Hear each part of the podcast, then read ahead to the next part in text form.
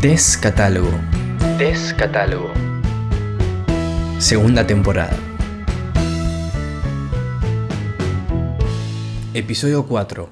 Memorias del subsuelo.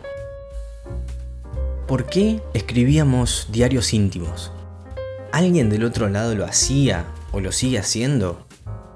Nunca me quedó claro si se trataba de una actividad catártica ofrecida para que afloren sentimientos, o de una costumbre que se imponía desde las telenovelas de la tarde, de mm, el fomento de una sensación de alivio sincera después de un día traumático.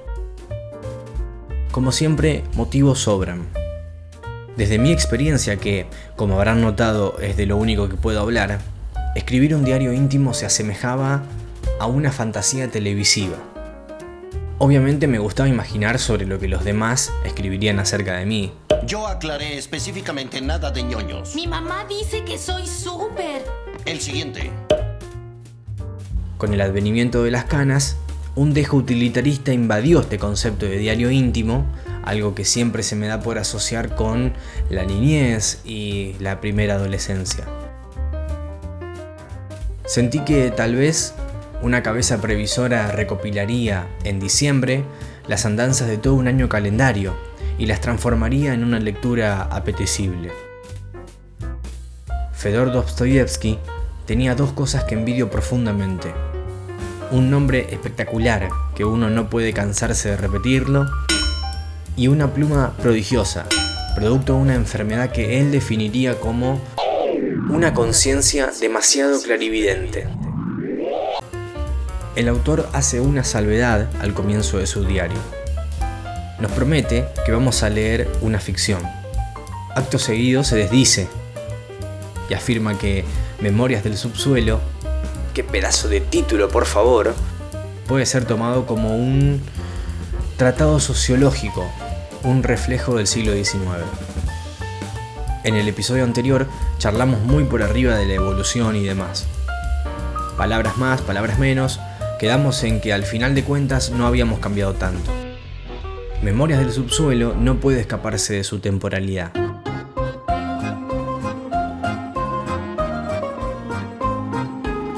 Hay expresiones que nos suenan anticuadas, hay descripciones que nos resultan obsoletas y además todo el relato transcurre en un encierro. Un encierro en cuanto al espacio físico.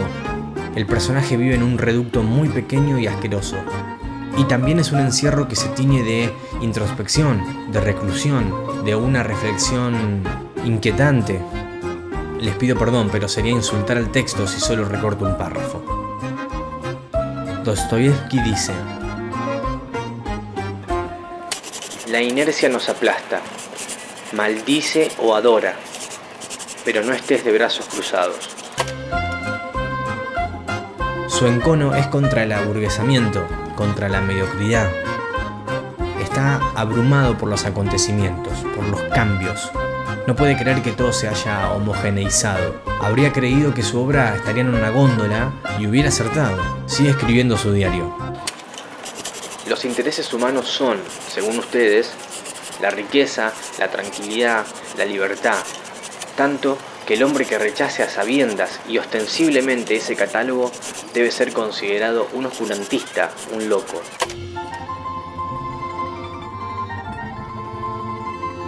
Nótese cómo delimita su contraparte, su otredad, cuando habla de ustedes. Busca diferenciarse. Y es por eso que escribe un diario íntimo.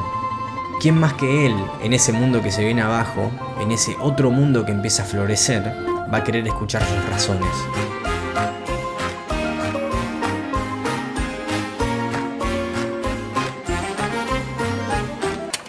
Singular de esos intereses es que destruyen las cosas. El hombre siente tal pasión por los sistemas, por las deducciones abstractas, que está dispuesto a disfrazar la verdad, a cerrar los ojos y a taparse los oídos ante la verdad, solo por justificar su lógica. La ciencia hará saber al hombre que nunca ha tenido voluntad ni caprichos. Todas las acciones humanas se podrán calcular tan matemáticamente como los logaritmos, que todo estará tan exactamente calculado y previsto que ya no habrá aventuras y ni siquiera acciones. En 1864, el existencialismo predicaba su anticredo. Dostoyevsky, enojado y aburrido,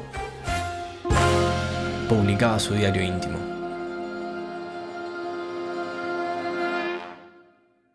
Muchas gracias por llegar hasta acá. Espero que te haya gustado. Nos encontramos en el próximo episodio.